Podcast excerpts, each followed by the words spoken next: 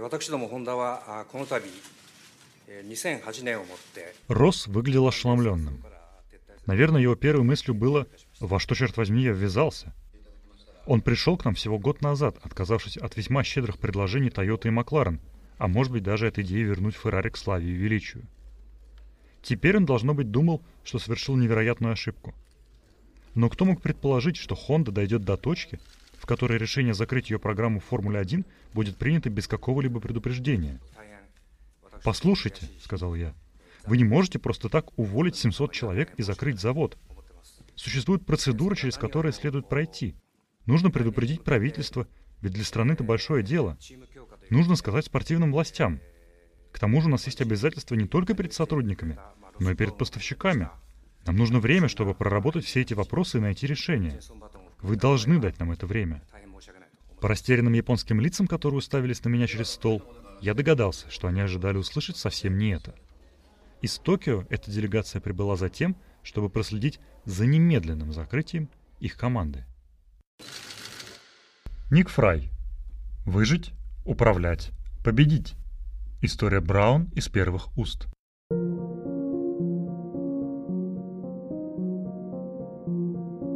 Это Маста Кинг, подкаст о книгах про Формулу-1, которые никогда не выходили на русском языке. Меня зовут Ярослав Загорец. В каждом эпизоде я рассказываю о какой-то одной гоночной книге, чьей-то автобиографии или мемуарах. Помимо этого, я буду зачитывать небольшие отрывки из этих книг. Вот как в начале этого эпизода.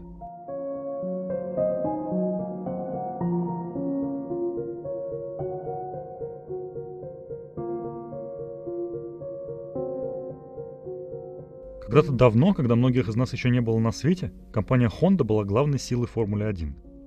За контракт с ней бились лучшие команды, зрители скупали кепки с ее логотипом, японские моторы шесть раз подряд привозили гонщиков к чемпионским титулам.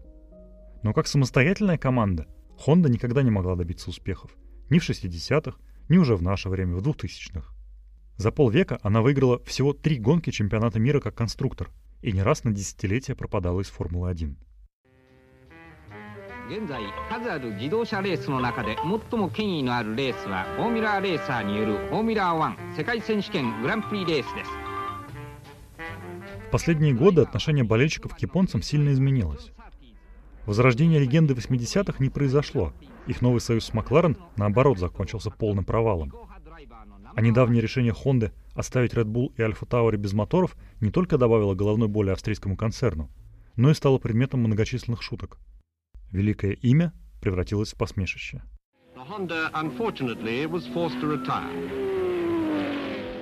Самый громкий уход Honda из Формулы-1, намного более неожиданный, чем нынешний, произошел в самом конце 2008 года, когда в Токио решили незамедлительно свернуть свою программу в чемпионате мира. Что было дальше, хорошо известно. Росс Браун выкупил у Honda команду за один фунт, назвал ее своим именем и за единственный сезон Формулы-1 привел к чемпионскому титулу Дженсона Баттона, заодно выиграв Кубок конструкторов. Но как именно это происходило, не менее интересно. История команды Браун была столь мимолетной и столь яркой, что сразу же превратилась в легенду. И ее, как и другие легенды, лучше всего изучать по первоисточникам. Немного про эту историю есть в книге Адама Пара и Росса Брауна, которая вышла в 2016 году и недавно была издана в России под названием «Гонка за лидерство». Но Браун описывает те события довольно сжато, для него это лишь один из элементов его биографии, пусть и весьма важный. Свою версию тех событий излагает Дженсен Баттон в автобиографии «Жизнь на пределе», но и в ней Браун нельзя назвать центральным персонажем. К тому же те события Дженсен видел лишь как гонщик, а значит всей картины у него не было. Гораздо более подробно об истории команды рассказывает другая книга, о которой сегодня и пойдет речь. Ее автором стал Ник Фрай, который работал на руководящих постах Формулы-1 с 2002 года. Сначала как управляющий директор команды Бар, а затем, с ее покупкой компании Honda, как руководитель заводского коллектива японцев. Именно он позвал в команду Росса Брауна, а когда Honda свернула программу Формулы-1, вместе с ним занимался выкупом ее активов. В команде Браун он был генеральным директором, а когда Мерседес купил внезапных триумфаторов, сохранил свою должность. В 2013-м на посту руководителя команды его сменил Тотто Вольф, и Ник Фрай покинул Формулу-1, переключившись на киберспортивный менеджмент. Его книга вышла в 2019 году, спустя 10 лет после победы Браун в чемпионате. В электронном виде она стоит в районе 10 долларов, а в печатном около 20. И это уже с доставкой в Россию. С автором Фрая стал журналист Эд Горман, бывший военный корреспондент «Таймс», который освещал в том числе советско-афганскую и боснийскую войны. В Формуле-1 Горман оказался в 2006 году в качестве гоночного обозревателя «Таймс» и проработал в чемпионате 4 года, до конца 2009 -го. Его карьера в Формуле-1 была недолгой, но весьма насыщенной. Ему довелось освещать и шпионский скандал, и войну Фернандо Алонсо с Льюисом Хэмилтоном, и несостоявшийся раскол чемпионата, и оргию с участием Макса Мосли – и, конечно же, волшебную историю команды Браун. Отличительная черта книги в том, что она написана не столько про гонки, сколько про бизнес и менеджмент, вернее, антикризисный менеджмент. Ник Фрай в первую очередь человек корпоративный, пусть и с гоночным сердцем. До Формулы-1 он много лет работал в компании Ford, и когда Honda решила одномоментно закрыть команду, Ник без лишних эмоций мог понять, почему это произошло.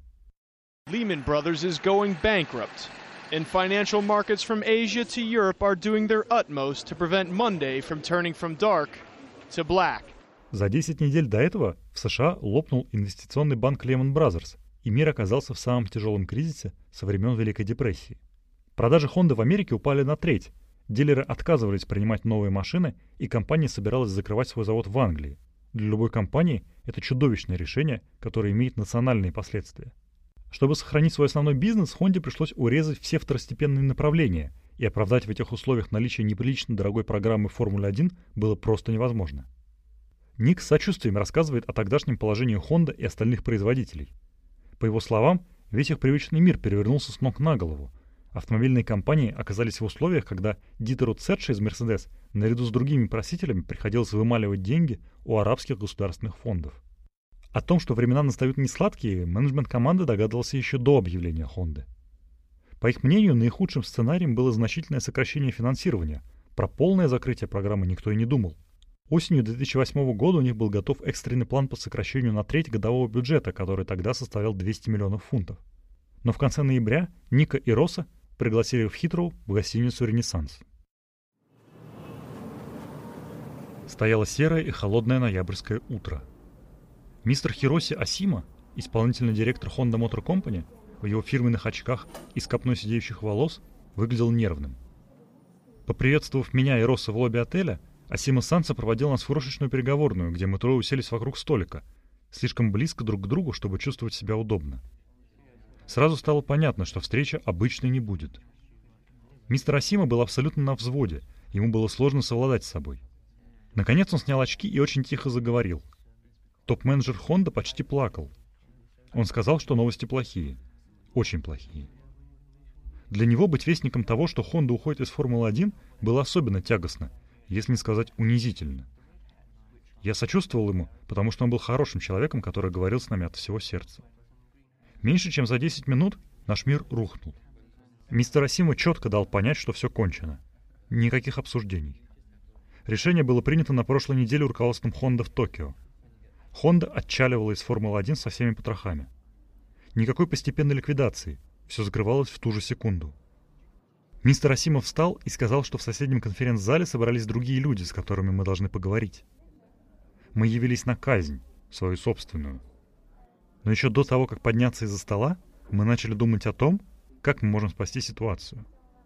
Мы понимали, что наша машина на 2009 год была весьма неплохой. К тому же мы не могли подвести 700 человек которые работали на нас в Брекле. Несмотря на то, что решение Хонды было окончательным, Нику, Росу и подкреплению, которое они вызвали из Брекли, удалось уговорить японцев дать им отсрочку. Трудовое законодательство Великобритании не позволяло увольнять сотни людей одним днем, да и правительство страны вряд ли было в восторге получить под конец года такой подарок. Но главное, им удалось убедить своих боссов рассмотреть вариант продажи команды. До этого момента те даже не успели об этом подумать. Нику и Росу дали месяц, как раз до Рождества, чтобы разобраться со всеми формальностями и начать поиски покупателя. Через несколько дней они сообщили о решении Honda на встречу с руководителями других команд Формулы-1, которая проходила в Лондоне в любимом отеле Луги Димонтеземола. Приехав, мы попросили Луку поговорить с нами наедине, до того, как выйти ко всем остальным. Он был шокирован не меньше нашего, когда мы рассказали ему о решении Honda и о том, что даже если нам удастся сохранить машину, двигателя у нас нет. Мы совсем не ждали от него какой-то помощи, но он удивил нас своим щедрым предложением, которое нас весьма воодушевило, хотя впоследствии мы и не воспользовались им. «Росс, «Я прекрасно тебя знаю», — сказал Лука по-английски с сильным акцентом. «Тебя, Ник, я знаю хуже, но кажется, ты нормальный парень, поэтому вот что я скажу. Нам нужна Хонда на стартовой решетке. Мы не можем себе позволить вас потерять.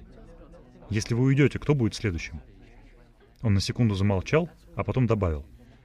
«Вы можете использовать наши двигатели в 2009 если захотите». Затем, улыбнувшись, он проворчал. «Но не вздумайте нас победить. Мы от души засмеялись над тем, насколько эта перспектива была невероятной. Обычно к Рождеству и Новому году обстановка в командах Формулы-1 царит спокойная, но в тот раз все было совсем иначе. Росс Браун, которого приглашали в Хонду в качестве руководителя гоночной команды с упором на технические аспекты, на глазах становился одним из всесторонних лидеров. Теперь он обращался к сотрудникам на базе с настоящими черчиллевскими речами – во внешний мир Ник и Рос транслировали уверенность в завтрашнем дне, хотя никакой уверенности у них, конечно же, не было. А если бы им не удалось найти покупателя на команду, в начале января они обязаны были бы выдать всем сотрудникам уведомление о сокращении через три месяца. Для прессы у них была заготовлена легенда о многочисленных желающих купить команду, но никакой очереди на самом деле к ним не выстроилась. Экономика была на нуле, а для того, чтобы поддерживать одну из крупнейших команд Формулы-1, нужны были немалые деньги. Реальных покупателей была всего пара-тройка – если не считать полусумасшедших бизнесменов, которые всегда роятся вокруг Формулы-1. Правда, как позже выяснилось, и среди этих покупателей были не вполне нормальные люди. Первым на бывшую Хонду положил глаз Виджей Малья, у которого к тому времени уже была своя команда – Force India. Но база бывшей Джордан не шла ни в какое сравнение с тем, какие ресурсы были в Брекле, поэтому если бы сделка состоялась, завод в Силверстоуне бы просто закрыли, и Force India переехала бы на новое место. Но с Мальей переговоры не задались. После экскурсии по базе команды Виджей пригласил Ника в свой замок, где тот прождал хозяина с 8 вечера до часу ночи. А когда тот наконец появился и речь пошла о деле, Ник был слишком уставшим, чтобы сохранить интерес к шапкозакидательским заявлениям Мальи. Следующим потенциальным покупателем стал Ахиллес Калакис, греческий бизнесмен, который представлялся всем миллионером, разбогатевшим на морских перевозках. Но помимо кричащей роскоши, которую он демонстрировал всем желающим, никто о нем ничего не знал, Поэтому Ник даже попросил Джеки Стюарта, который был в хороших отношениях с бывшим королем Греции, разузнать про этого человека побольше. Одновременно с этим они начали собственное расследование, благодаря которому выяснилось, что это самый настоящий мошенник. Ник и Росс вовремя отказались от переговоров, которые могли их завести совсем не туда. Сам Ахиллес через 4 года после этого оказался в тюрьме. Все прочие покупатели тоже не могли предложить ничего конкретного, и дедлайн, установленный Honda, истекал. Именно в этот момент и родилась идея осуществить так называемый менеджмент buyout, то есть за символическую сумму передать команду и все ее обязательства менеджерам. Собственно, Нику Фраю, Росу Брауну и еще паре человек. Изначально Росс отнесся к этому предложению без энтузиазма, слишком велики были риски. Но если Honda и согласилась бы на такую историю, то только под его имя. Лишь он котировался у японцев достаточно высоко, чтобы они решили так рисковать своим брендом. Впрочем, далеко не все руководители Honda поддерживали эту идею. Многие топ-менеджеры в Токио считали ее бессмысленной и настаивали на немедленной ликвидации команды. Помогли связи Фрая в дипломатических кругах, и в конце февраля план сработал. Команда сохраняла свое существование под именем Браун. Ее главным владельцем становился Росс Браун, а Honda выплачивал своим бывшим менеджерам 100 миллионов фунтов, чтобы те могли какое-то время оставаться на плаву. И тут на сцену вышел Берни Эклстоун. На протяжении всего этого времени с Берни было непросто. Его модель управления Формулой-1 заключалась в том, что никто не мог извлечь выгоду из крупной сделки до тех пор, пока он не получал свою долю. Будучи главным в паддоке, он был не в восторге от того, что он в этом не поучаствовал. Но было еще кое-что. Берни не любил Росса. Они слишком разные люди со слишком разными принципами. Росс очень прямолинеен, тогда как Берни всегда был пройдохой.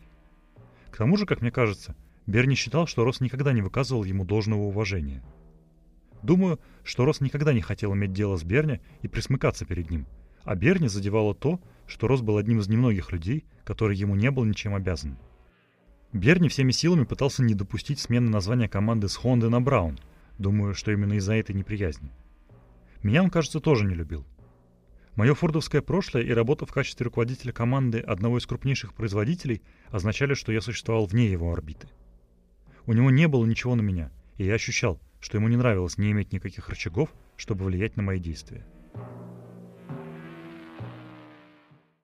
Когда в Барселоне шли предсезонные тесты, на которые новая команда Браун едва успела, Берни вызвал Ника в свой лондонский офис.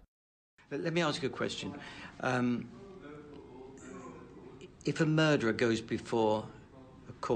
Берни редко повышал голос и не любил ходить вокруг да около. Когда он вызывал вас к себе, все всегда происходило без прелюдий. Он сразу переходил к делу, но должен признаться, что в тот день я был немного удивлен его приветствием, хотя и постарался максимально скрыть это. «Привет, Ник. Макс думает, что ты мудак», — проворчал он себе под нос, имея в виду, конечно же, Макса Мосли. «Доброе утро, Берни», — ответил я бодро, после чего добавил, насколько мог невозмутимо. «Почему Макс думает, что я мудак?» Быстрый, словно молния, он произнес. «Потому что ты был рожден мудаком, ты мудак и всегда им будешь». Невероятно. Конечно же, я громко рассмеялся. Когда Берни говорит тебе такое, это знак того, что ты наконец добился успеха. После этого красочного приветствия Берни высказал свое мнение, что мы с Росом занялись задачкой не по силам, думая, что мы можем не только управлять командой, но и владеть ею. То, что он говорил, было разумно. Мы не были тяжеловесами Формулы-1 вроде Фрэнка Уильямса или Рона Денниса. Но у Берни были иные мотивы. Он хотел видеть нас на своей стороне в битвах с другими командами за распределение доходов. Он ясно дал понять, что хочет купить команду, ни на секунду не задумавшись о конфликте интересов, который у него возник бы, как у организатора Формулы-1. Он не сказал, сколько хочет заплатить, и все обсуждение крутилось вокруг доли акций, которая у него будет. Я четко дал понять, что ему придется купить больше половины акций, хотя он намекал на миноритарную долю. Довольно быстро стало понятно, что он не собирается этого делать. Весь наш разговор я не мог понять, серьезно ли Берни говорит или нет. Может быть, он просто хотел посмотреть на мою реакцию? Когда беседа подошла к концу, он выпроводил меня в его типичной манере, примерно так же, как в начале встречи. «Если ты думаешь, что можешь делать все сам, — сказал он, — тогда иди отсюда нахер и делай».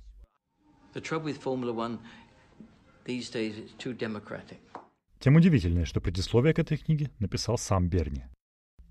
На тестах сотрудникам команды быстро стало понятно, что в их руках потенциально чемпионская машина — Дженсен Баттон намного опережал соперников, которые, как оказалось, намного хуже подготовились к изменениям в правилах. Как пишет Ник, почти все в падоке были уверены, что Браун пускает публике пыль в глаза в надежде привлечь спонсоров. Все, кроме Фернандо Алонса, который сразу сказал, что они будут серьезным соперником в новом сезоне.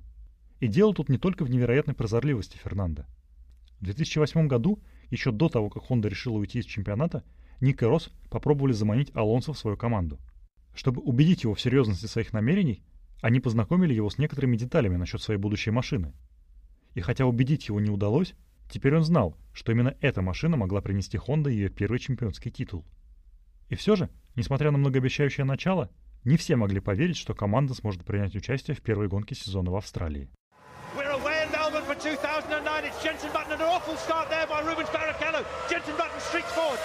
Моя девушка Кейт, которая вскоре стала моей женой, смотрела гонку в паддоке из моторхоума команды.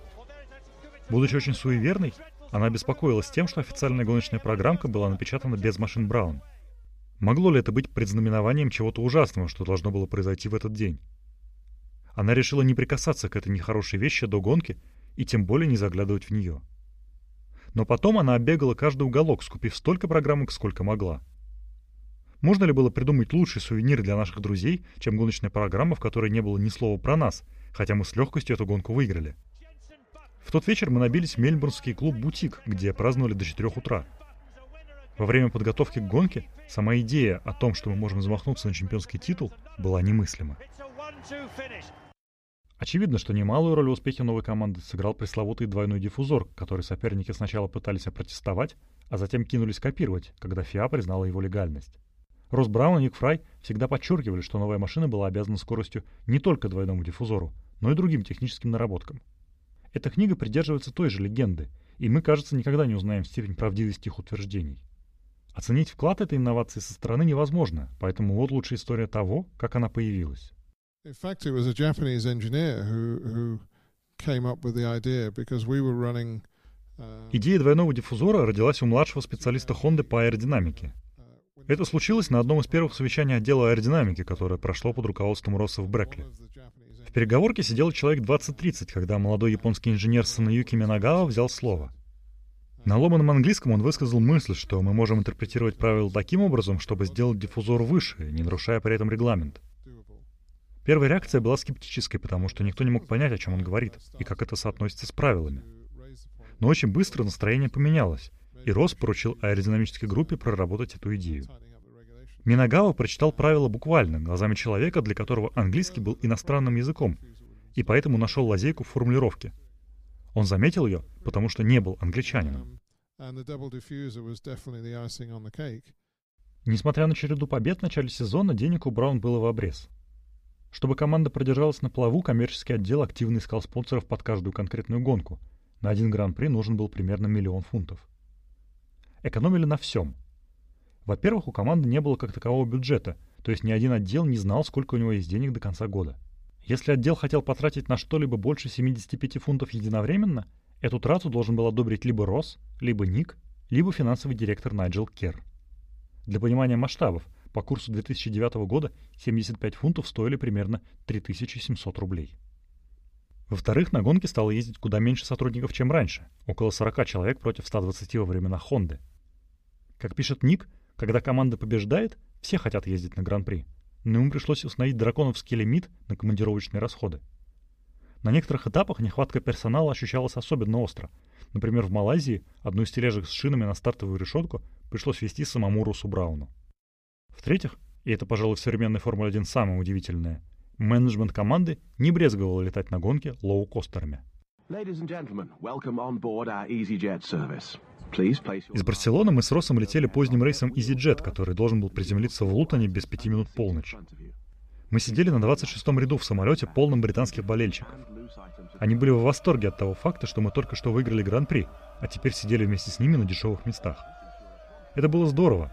Нас на перебой поздравляли, и мы снова ощутили радостный ажиотаж вокруг нашего маленького проекта. Было еще кое-что. Позитивные эмоции, которые были у болтавших с нами пассажиров, совершенно очевидно означали, что они воспринимают Браун в первую очередь как британскую команду. Для меня это было особенно приятно.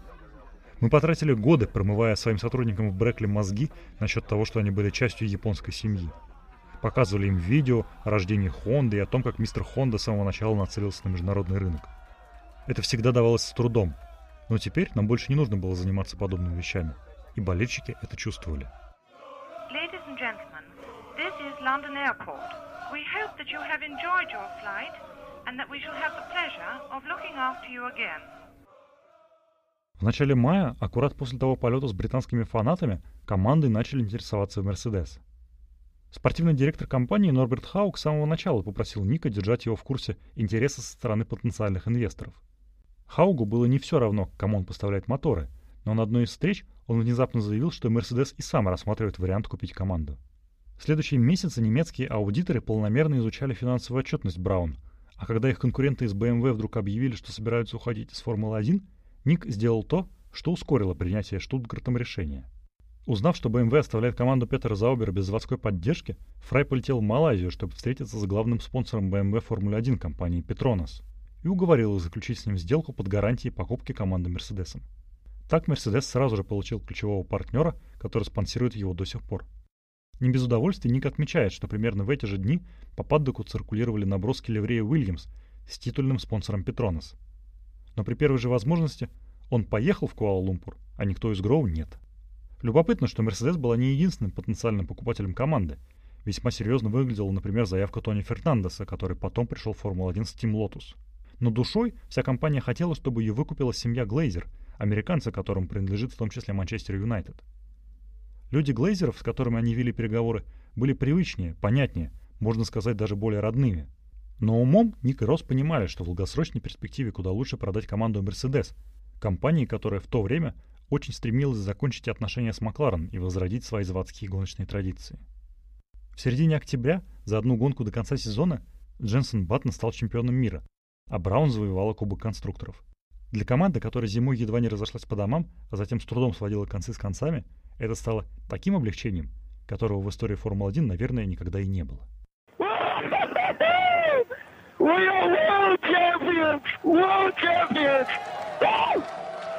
Тем вечером мы все отрывались в центре Сан-Паулу благодаря нашему спонсору на ту гонку, бразильскому производителю пива Итайпава, который закатил большую пьянку.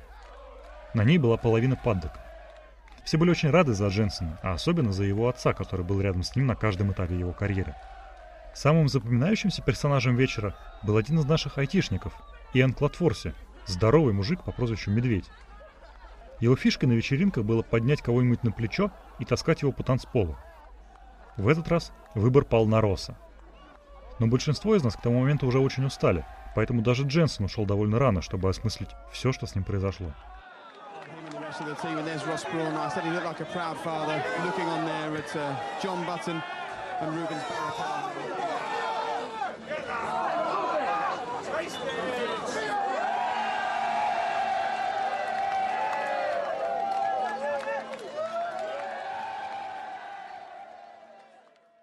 К концу года на руках у Ника с Россом были соглашения с Мерседес и Петронос, которые значили и то, что команда окончательно спасена, и то, что имени Браун на стартовой решетке больше не будет.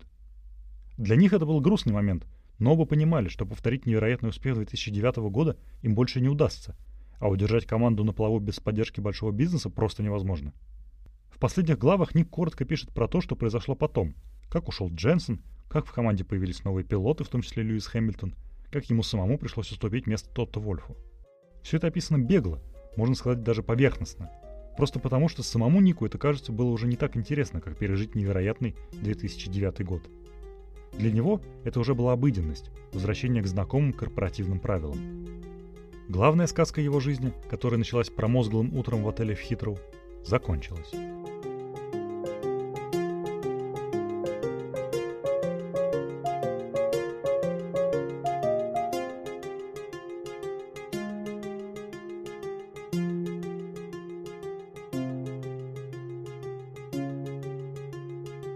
Это был подкаст Маста Кинг. Меня зовут Ярослав Загорец. Если вам понравился этот эпизод, поставьте ему оценку и напишите отзыв, а заодно расскажите о нем друзьям. Дополнительные материалы каждому выпуску я выкладываю в телеграм-канале Маста Кинг, в том числе цитаты, которым не нашлось места в самом эпизоде. Например, там вы найдете историю из книги Ника Фрая о том, как Михаил Шумахер впервые задумался о своем возвращении в Формулу-1 в те времена, когда команда еще носила имя Росса Брауна. Следующая серия подкаста выйдет через две недели. В ней я расскажу о книге «Моя жизнь с Айртоном» Адриана Галистео. Адриана была последней любовью Айртона Сенны, женщиной, которая была рядом с ним вплоть до его гибели в 1994 году. В своей книге, которую 21-летняя Адриана написала вскоре после смерти Сенны, она трогательно и немного наивно рассказывает о том, каким Айртон был в последние годы своей жизни. В ней нет никаких громких сенсаций и интимных историй, зато благодаря ей можно составить представление о настоящем Сенне – а не о том образе, который выстроился вокруг него в прессе. Вот о нем и поговорим.